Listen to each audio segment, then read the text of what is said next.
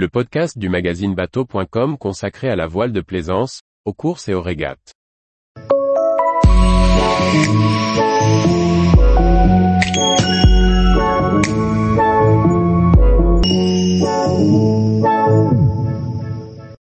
Éric Bellion, copier les foileurs serait le pire avec moins de temps et moins d'argent.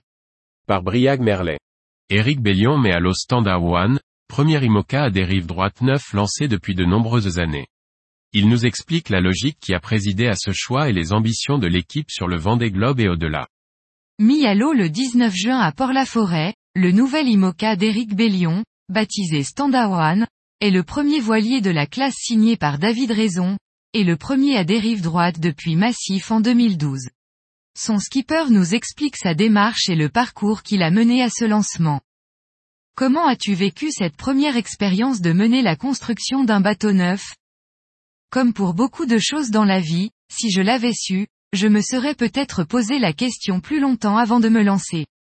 On comprend pourquoi les grosses écuries ont de grosses équipes de design. C'était complexe. Pour autant, j'ai adoré cela.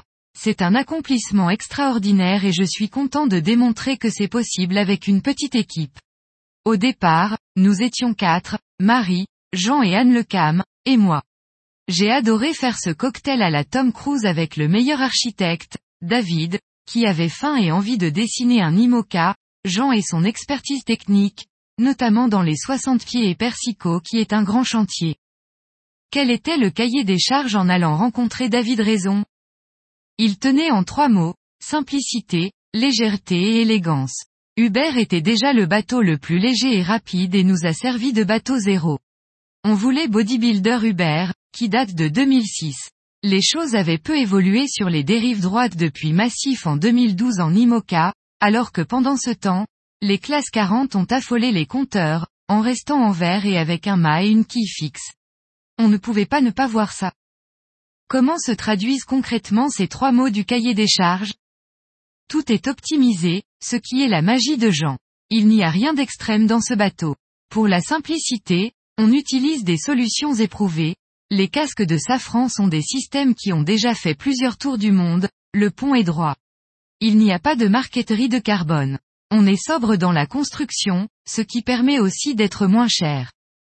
En électronique, on reste basique, tout en prenant du bon matériel. Pas de grand écran. On devrait consommer 6A, là où les foileurs actuelles tournent autour de 12A. Il n'y a aucun capteur fibre optique.